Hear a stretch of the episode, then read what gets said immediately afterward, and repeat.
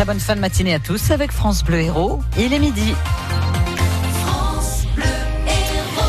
Deux ans et demi après la mort de Jérémy Beyer dans l'incendie de Gabian, sept pompiers de l'Hérault sont mis en examen, Sébastien Garnier. Dont l'ancien numéro un, le colonel Christophe Riesdorfer, poursuivi pour homicide et blessures involontaires. Trois autres pompiers ont été, euh, eux, gravement blessés.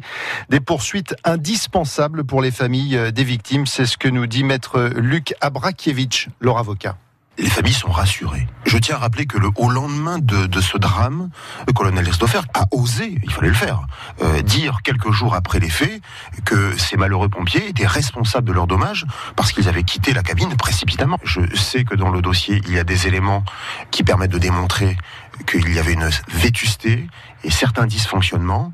Moi, j'ai entendu la parole des pompiers qui étaient à l'intérieur du camion, qui m'ont expliqué quand le feu est arrivé, que l'autoprotection ne fonctionnait pas, qu'il n'avait pas de masque de fuite. Les fumées sont rentrées à l'intérieur. Le camion a commencé à craquer.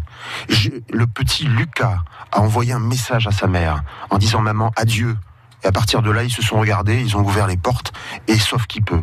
Quand on vient leur dire aujourd'hui, vous aurez dû rester dans le camion, et quand on voit l'état du camion, je peux vous dire qu'il faut quand même être audacieux, et surtout être impertinent.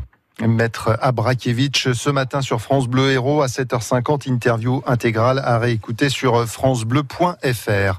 Le déraillement d'un tramway ce matin à Montpellier sur la ligne 2 entre Saint-Jean-de-Védas et Sabine vers 7h. Aucun blessé euh, n'est à déplorer, euh, ni le conducteur ni les voyageurs qui étaient à bord de la rame au moment euh, du déraillement. Des navettes bus circulent actuellement toutes les 10 minutes pour desservir les stations situées entre Sabine et Saint-Jean-de-Védas centre.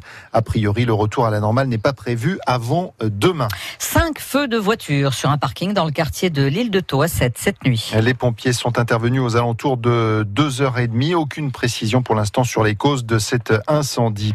Et puis la famille de l'octogénaire qui a été tué par sa petite amie écrasée par sa propre voiture porte plainte. La compagne, une femme de 40 ans, témoigne aujourd'hui dans Midi Libre. Elle parle d'un terrible accident alors qu'elle ne sait pas conduire. La victime aurait insisté pour qu'elle prenne le volant. Un an d'interdiction de stade et 2000 euros d'amende pour un supporter du Montpellier Héros. Cet homme a été condamné hier pour avoir envoyé un pétard lors du match à Lyon dimanche dernier. Pétard qui a frôlé un petit garçon. Les écoles taurines ne seront pas interdites aux mineurs. Une décision de la Cour d'appel administrative de Marseille. Elle a débouté le CRAC Europe, comité radicalement anti-corrida, qui était à l'origine de cette requête. Les opposants à la tauromachie invoquaient une activité dangereuse pour des jeunes de 7 à 20 ans qui de plus les exposent à la maltraitance animale. Les écoles taurines de Nîmes, Arles et Béziers étaient dans le viseur du crack.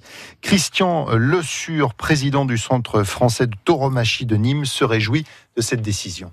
Je me réjouis de la réponse du tribunal qui a reconnu euh, l'existence des racines, de la tradition et de ce qu'un peuple aime.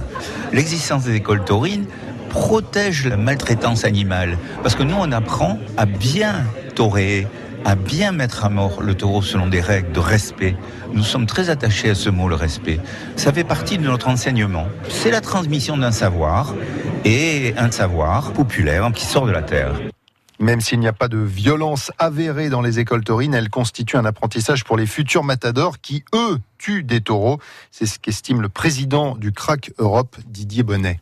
Pour nous, c'est une avancée parce que la Cour d'appel, là, euh, dans ses conclusions, a pris plus ou moins parti. C'est-à-dire que euh, la première fois, elle avait euh, été très laconique. Cette fois-ci, maintenant, elle fait bien ressortir des faits. Les écoles taurines peuvent continuer, oui, mais à condition, par exemple, qu'il n'y ait pas de maltraitance sur les animaux, ni de blessures sur des mineurs. Nous irons jusqu'au bout, nous n'arrêterons jamais. Celui qui nous mettra à genoux n'est pas encore né. Et le crack Europe qui a décidé de se pourvoir devant le Conseil d'État. Le rêve américain pour une jeune sétoise, Fiji Simo, 32 ans. Elle vient d'être nommée directrice de l'application euh, de Facebook au siège de l'entreprise en Californie, aux États-Unis. Elle avait décroché son bac à 16 ans au lycée Paul Valéry de 7 avant d'intégrer HEC. Le lycée Paul Valéry qui euh, n'est pas en tête du palmarès des meilleurs lycées de l'Hérault, publié aujourd'hui. C'est le lycée euh, privé Notre-Dame de la Merci à Montpellier qui est premier, suivi de trois autres lycées privés, Saint-Guilhem de Clermont, Clermont-Lérault, lycée Nevers de Montpellier et Saint-Joseph à 7, premier lycée public Pompidou à Castelnau et Jean Jaurès à Saint-Clément. le premier lycée professionnel, Saint-Joseph-Pierre-Rouge à Montferrier et Jean Jaurès à Saint-Clément, ex tous les deux. Les détails sont sur francebleu.fr. Enfin, notez que les handballeurs Montpellier reçoivent Ivry ce soir euh, au Palais des Sports René Bougnol en championnat. Le coup d'envoi, c'est à 20h30.